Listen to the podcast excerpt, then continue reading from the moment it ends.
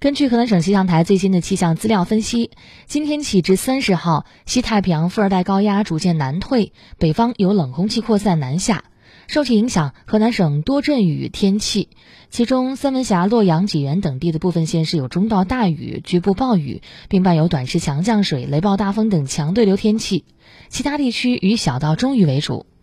目前，河南省气象局处于抗旱气象服务保障及重大气象灾害四级响应。省人民政府气象灾害防御及人工影响天气指挥部今天下发通知，对近期做好人工增雨作业再次进行安排部署，要求各地抓住有利天气时机，适时开展飞机和地面人工增雨作业。本轮降水过程对缓和豫西南、豫南旱情有利，但需要防范豫西局部短时强降水引发的衍生次生灾害。各地需要密切关注属地气象台站发布的最新气象预警预报信息和气象灾害预警信号，分区域、分时段防汛防旱两手抓。